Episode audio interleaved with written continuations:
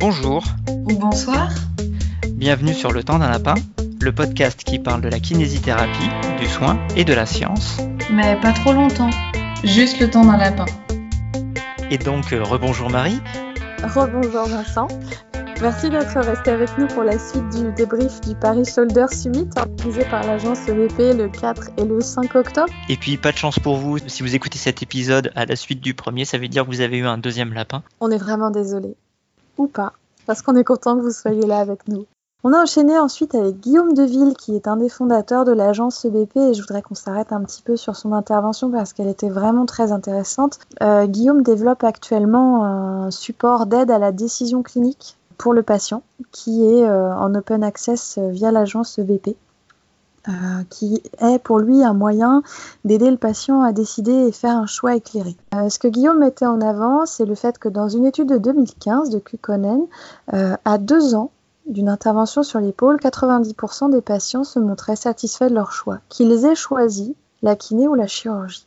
Et que dans une autre étude de Mins et Yao, ou Low, les croyances du patient induisent le choix du patient plus que la nature du choix.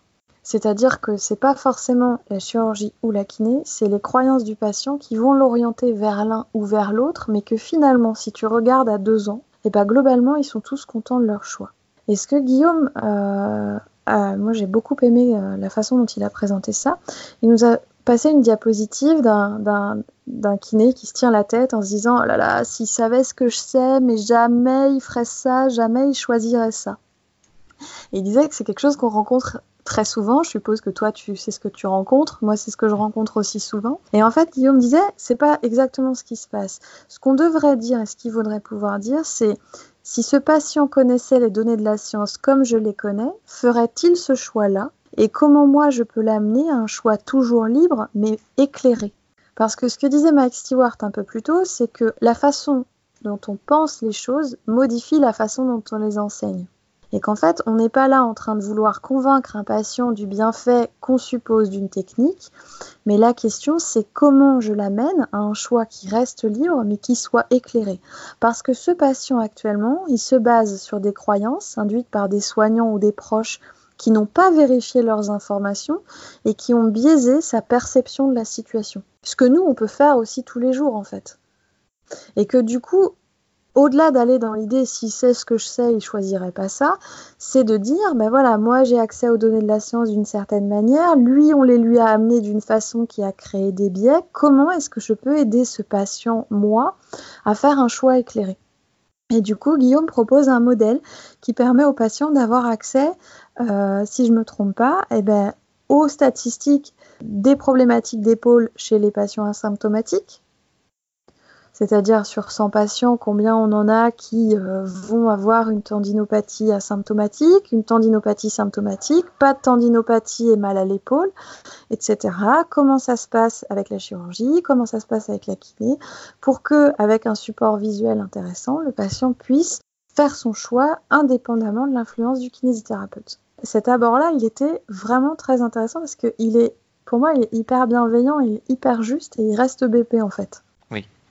Il a fait un petit, un petit quiz de vrai ou faux par rapport aux croyances des patients sur le fait que euh, ça sert à rien de faire de la kiné sinon je vais avoir plus mal.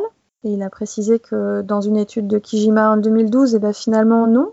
Quand on fait de la kiné, euh, ben globalement on va un petit peu mieux que quand on n'en fait pas. Euh, l'idée que c'est pas la peine de me faire opérer parce que sans chirurgie ça peut aller mieux, et ben elle est plutôt vraie parce que dans une étude de 2016 de Dunn, euh, sur 100 patients à qui on a proposé de faire une chirurgie, on leur a proposé de faire de la rééducation euh, dans l'année qui a précédé, bah, il y en a quand même 88 qui ont été suffisamment améliorés pour plus avoir besoin de chirurgie, ce qui est quand même intéressant. Et puis euh, la question, c'est pas la peine de faire de la kiné ou d'opérer parce que de toute façon, quand on vieillit, on a plus mal, et ben elle est plutôt fausse. C'est une étude de Parsons en 2007 qui dit que finalement, la douleur, globalement, elle diminue avec l'âge. Ça, on la, on la connaît.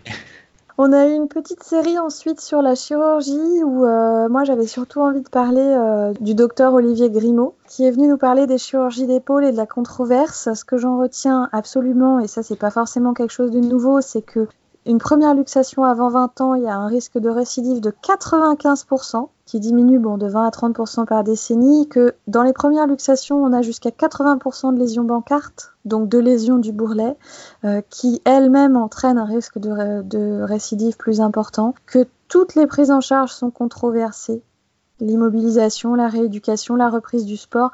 Il a dit que la chirurgie était le seul traitement qui permettait d'agir sur le risque de récidive, contrairement à la rééducation qui, elle, ne peut pas diminuer ce risque. Et qu'en fait, on arrive à avoir un risque de récidive, je le rappelle, qui était à 95% dans les cas de première luxation avant 20 ans, qui peut diminuer jusqu'à 12% si on pratique la chirurgie dans les 6 semaines après le premier épisode de luxation. Et que donc elle est extrêmement pertinente chez le jeune sportif compétitif si on a une fracture de la glaine supérieure à un tiers de la surface et si on a une lésion de la coiffe. Et que dans ces cas-là, moi j'avais dû le rappeler en live tweetant, la chirurgie est indiquée. L'imagerie est alors nécessaire et si on veut aller au-delà de la radio, il précisait que le scan était plus intéressant pour les lésions osseuses parce que l'IRM risquait de mettre en avant un œdème osseux qui pouvait être confondu à tort pour une fracture. On attaque ensuite avec la dernière partie. On avait les parrains du congrès qui ont euh, clos cette deuxième journée, donc Joe Gibson et Jeremy Lewis. Joe Gibson qui est intervenu sur le chirurgien interdit aux patients de bouger, que puis-je faire? C'est moi je trouve ça très intéressant parce que c'est une chercheuse extrêmement compétente qui a beaucoup écrit, qui a beaucoup signé de papiers, euh, qui est très visible sur la scène euh, de la recherche actuelle, qui est très présente sur Twitter et elle est quand même capable de faire autre chose que de dire le chirurgien cette andouille qui a décidé d'immobiliser le patient. mais d'aller dans un discours homogène, justement pour pas contrarier les croyances du patient, pour pas contrarier ce qui a été dit en amont, pour pas abîmer l'alliance thérapeutique qui a été mise en place avec le, chirurgien, et de dire ben voilà, ok, le chirurgien a dit, interdit au patient de bouger, qu'est-ce que nous on peut faire? Parce qu'effectivement, qu'est-ce qu'on craint? Eh ben, on craint une augmentation de la douleur, de la raideur et de la faiblesse. Et on sait qu'après immobilisation, la récupération peut être plus longue que plus l'immobilisation est longue et plus on a des changements corticaux, des inhibitions de mouvement, des diminutions des afférences, donc il y a moins de sensations de mouvement, donc il y a une réorganisation sensitive et potentiellement c'est plus difficile à mobiliser ensuite. On sait que l'immobilisation elle a des conséquences négatives sur toute la chaîne cinétique en plus de l'épaule en elle-même et que finalement c'est ce qu'on craint quand on a un patient qui s'est vu prescrire une immobilisation. Et donc, on veut essayer de le faire bouger le plus tôt possible, mais on ne veut pas aller à l'encontre de ce qui a été dit. Parce qu'on sait aussi que au niveau de la douleur, les facteurs prédictifs, on a toujours la peur, on a toujours le catastrophisme, toujours les attentes, la mauvaise compréhension de ce qui s'est passé, la faible autonomie. Et on sait aussi qu'une bonne partie des informations qui ont été données aux patients en amont ne sont pas retenues. Il y a une étude de 2017 qui parle de 25% seulement des informations qui sont retenues chez les patients qui ont visionné une vidéo avant la chirurgie et que donc forcément il y a potentiellement de mauvaises compréhensions et que sinon on arrive en plus avec nos gros sabots par-dessus en disant c'est pas la peine de ne pas bouger alors que le patient est mort de trouille, on va forcément foutre le bordel.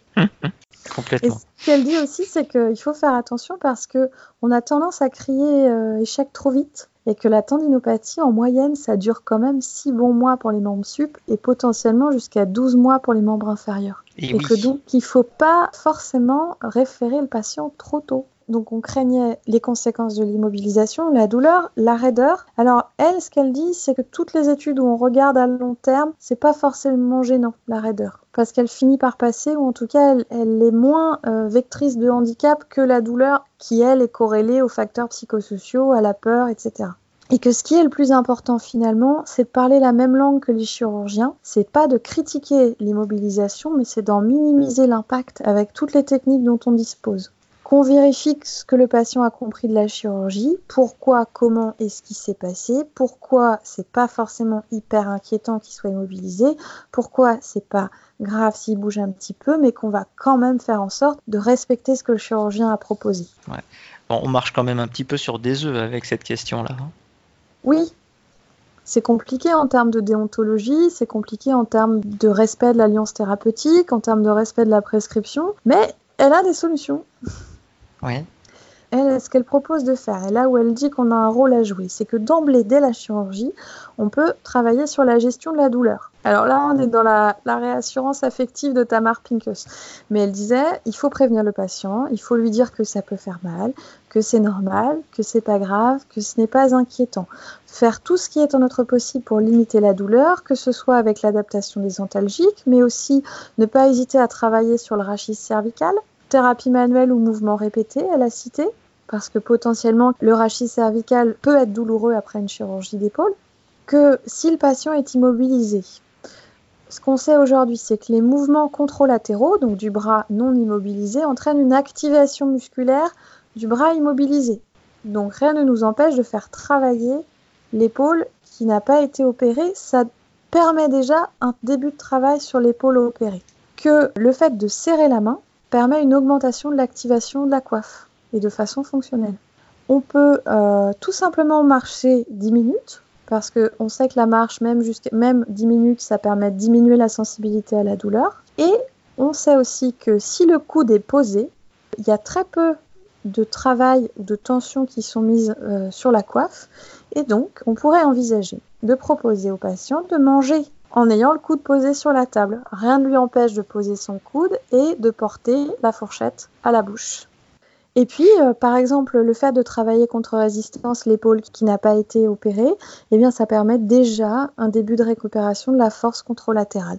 Et les vibrations aussi, ça c'était le point culminant, euh, le travail sur mousse, sur power plate, mais aussi le fait simplement de s'asseoir sur la machine à laver pourrait entraîner des vibrations suffisantes pour commencer à faire travailler la coiffe en respectant la consigne d'immobilisation, tout temps proposant au patient le meilleur pour qu'il récupère le plus vite possible. Mm. Alors, maintenant, je vais, avant de vous parler du mot de la fin de Flavio Bonnet, je vais vous parler de Jeremy Lewis et de l'épaule gelée. J'ai eu la chance d'assister à un workshop, donc un peu plus que ce qu'il a pu présenter euh, en séance plénière. Jeremy Lewis, c'est vraiment quelqu'un de très intéressant qui a beaucoup d'humour en plus, qui disait que l'épaule gelée, euh, au Japon ou en Chine, elle est appelée l'épaule des cinquantenaires. Ouais. Et qu'en fait, c'était reconnu comme une problématique d'épaule plutôt liée à l'âge qu'à un problème d'épaule en lui-même. Il a travaillé la dénomination en nous refaisant tout l'historique en fait de l'origine de la capsulite rétractile, en montrant que finalement chacune de ces dénominations, elle était venue euh, d'études de qualité euh, vraiment médiocre. L'idée que la capsulite se résout toujours d'elle-même, ça viendrait d'une étude de 1944 sur quatre patients qu'il a attaché le bras en l'air pendant 15 jours. Et au bout des 15 jours, il lui a demandé s'il pensait qu'ils avaient encore besoin de traitement. Les quatre ont dit non. Et du coup, le gars a conclu que dans tous les cas, ça irait toujours mieux. Et en fait, il, il disait, et il le disait très bien, donc on a pris quatre patients, on les a torturés pendant 15 jours, et pendant un demi-siècle, on a continué à en conclure que ça guérissait toujours. Le coût de la capsule, c'est de 1945, et c'est sur 10 patients. Et en fait, a priori, depuis 1969 et une étude de Lundberg, euh, il disait qu'on ne devrait plus parler d'adhérence capsulaire parce que ça ne décrit pas du tout la situation. Tu veux dire que 84% des gens ont, ont eu ou auront une lombalgie? Et que les, le- et que les épaules gelées viennent d'une adhérence de capsule. Super. Alors c'est intéressant parce qu'il a fait un, un lien que je connaissais pas, c'est qu'on a quand même potentiellement retrouvé des similitudes avec la maladie de Dupuytren et que bizarrement on nous enseigne que la maladie de Dupuytren on peut pas faire grand chose, mais alors par contre que la capsulite si on peut faire des trucs. Alors qu'on a a raison pas à le prouver en fait. Ben ça je j'ai pas la réponse. Dis-moi si je me trompe, mais la capsulite a un côté réversible que le Dupuytren n'a pas. Ou Oui, alors faut que je me mette à jour. on- Alors je suis pas à jour non plus. On a du mal à prouver que la kinésithérapie elle raccourcit les choses dans la dans l'épaule gelée. D'accord. C'est plutôt dans ce sens-là. Il a parlé de la ki- kinésithérapie dans l'épaule gelée. Il a fait un parallèle intéressant avec une étude de Witt en 2016 qui disait que en moyenne, les kinés, on arrive à faire une mobilisation gléno-humérale antéro-postérieure autour de 3 à 5 kg de pression. On pourrait aller jusqu'à 20 kg. Et qu'une étude de 1993 aurait estimé que pour étirer la capsule euh, gléno-humérale, il faudrait une force de 683 kg par centimètre carré. Donc en fait, on peut essayer de s'acharner, mais pas garanti que ce soit efficace. Plus, plus de 600 kg par centimètre carré Ouais. Alors il faut aller vérifier ça, ça pourrait être le sujet d'un autre épisode. Oui, ça me paraît quand même énorme. En, euh, déjà en newton, ça, ça me semble beaucoup, mais kilo, euh, c'est encore plus impressionnant. Donc, Ah, euh, pas je, je pense que ce sera une, une mission pour euh, le- des C'est infos ça. tirées du chapeau. C'est ça. Donc, Oui. Il a parlé euh, d'une vidéo qu'on a peut-être tous vue, d'un patient avec une épaule gelée qui a énormément de mal à lever le bras, qu'on place sous anesthésie générale et qui, sous anesthésie générale, récupère une amplitude complète. Ce que Lewis a dit et ce que je ne savais pas, c'est qu'après la levée de l'anesthésie, les amplitudes, les amplitudes sont retournées à l'état antérieur. C'est une étude qui avait été euh, faite par euh, Joe Gibson aussi, C'est possible. Ou qui a été relayée par Joe Gibson sur une, sur une dizaine de sujets, et il y avait trois ou quatre euh, schémas différents entre le, ceux chez qui effectivement ça ne bougeait pas, d'autres chez qui récupérait complètement et derrière les, les gains d'amplitude étaient maintenus, et euh, les patients chez qui ça bougeait pendant l'anesthésie, mais chez qui ensuite ça revenait à l'état initial. Voilà. Et là, ce qu'il propose, c'est d'envisager en fait qu'il y ait une limitation active musculaire et donc euh, une, une impossibilité de mouvement liée à un système de contraction musculaire qui empêche le mouvement.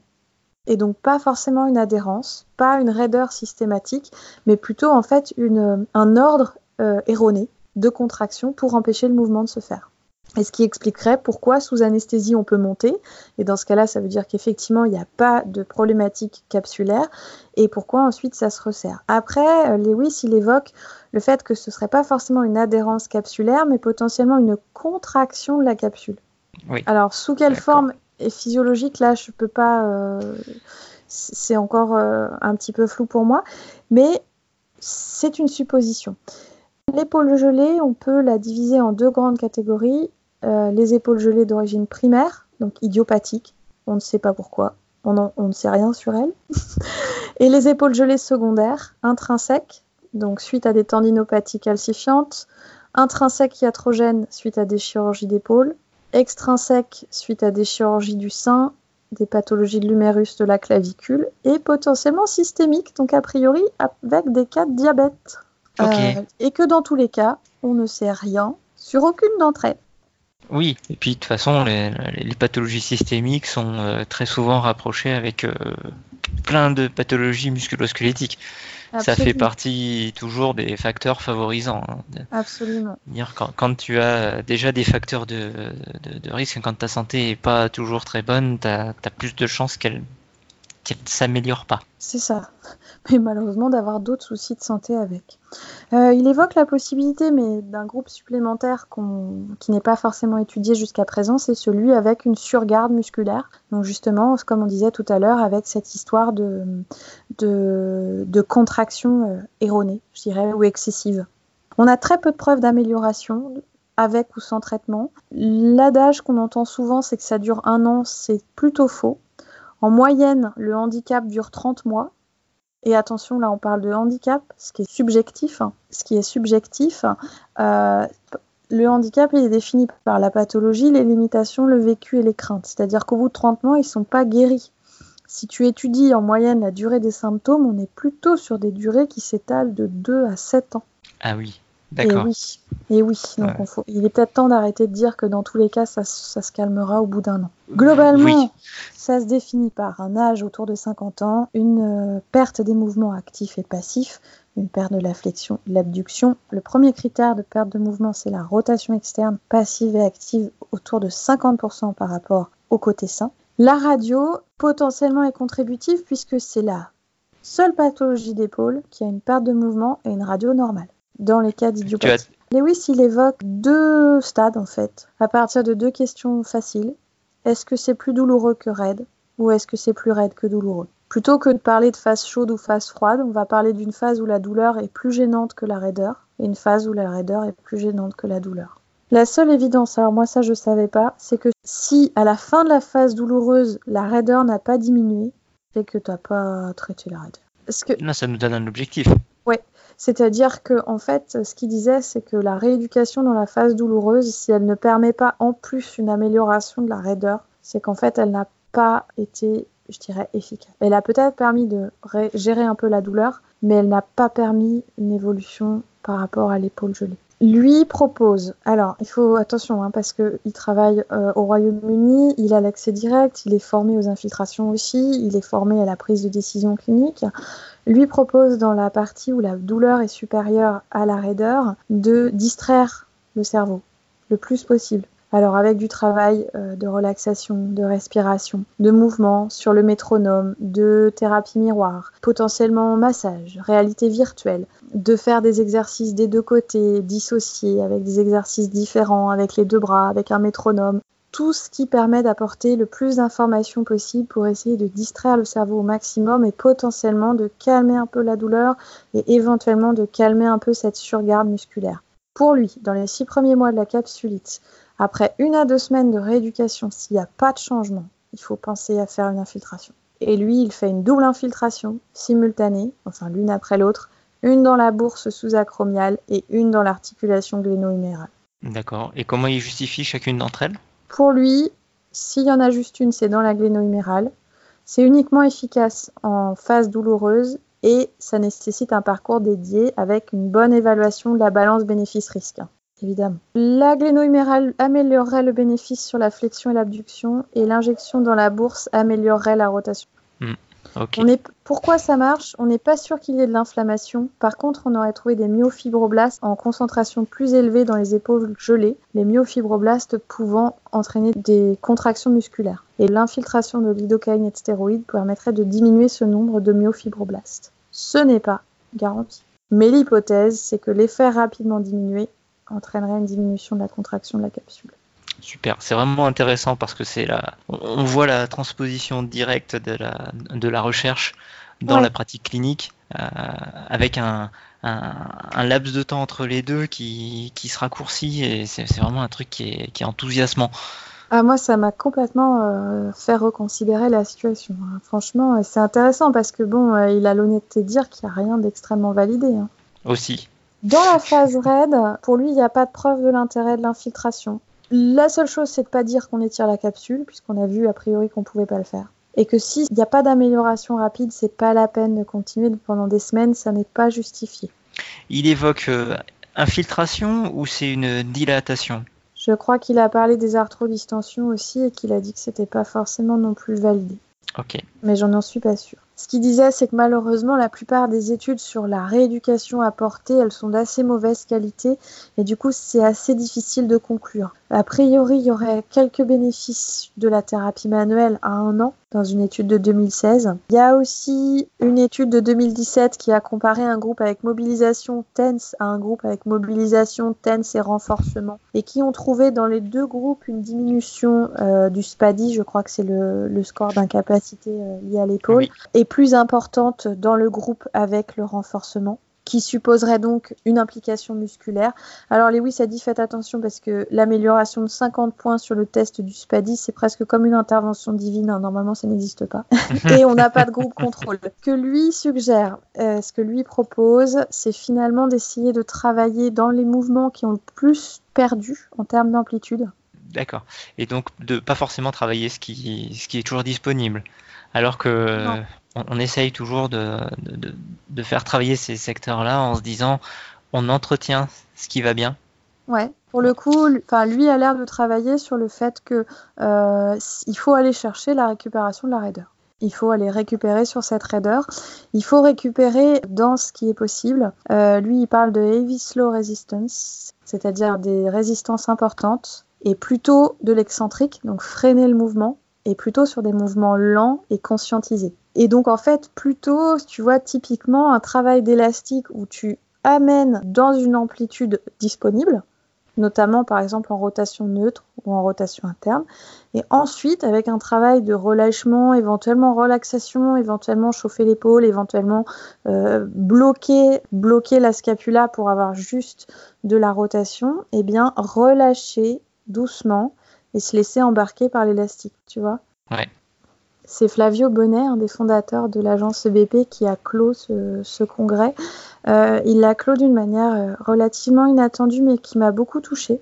En fait, il a, il a parlé d'interrogations que moi j'avais pu avoir sur le fait que s'intéresser à une démarche EBP, c'est-à-dire Evidence-Based Practice, donc essayer de fonder la pratique sur les données actuelles de la science, sur la crainte qu'il avait de perdre de vue le patient et le fait de ne pas savoir forcément comment appliquer la science à une activité pratique au quotidien, pouvoir en tirer le meilleur pour en donner le meilleur au patient, sans oublier le patient, sans oublier de le considérer, de l'écouter. Moi, ça m'a rappelé des choses. Alors, j'ai beaucoup vu des gens s'écharper sur la question de la science et de la bienveillance, avec souvent malheureusement un côté plutôt science et en face plutôt bienveillant. On l'a vu récemment dans les problématiques autour euh, de la lutte contre les pseudosciences, où on va nous dire que euh, dans certaines fake med, au moins on écoute le patient, ce que nous on ne fait pas, soi-disant dans une démarche scientifique qui nous aurait fait perdre euh, le lien avec le patient. Et Flavio l'a dit euh, d'une manière très touchante et je partage son avis.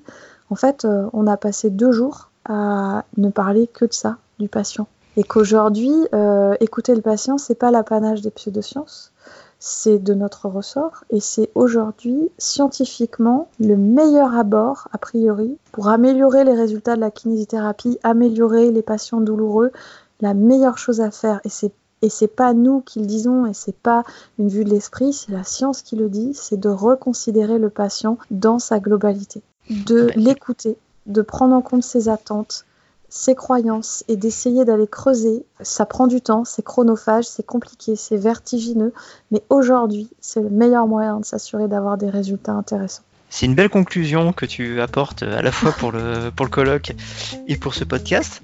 Tu es d'accord avec ça aussi, dans le quotidien? Ah, je, suis complètement d'accord avec ça et je, pense que je, suis beaucoup plus à l'écoute de mes patients aujourd'hui avec une approche BP que je pouvais l'être euh, auparavant avec une approche plus euh, avec une approche plus empirique. Merci de nous avoir écoutés. Et puis on vous dit à très bientôt. Sur le temps d'un lapin.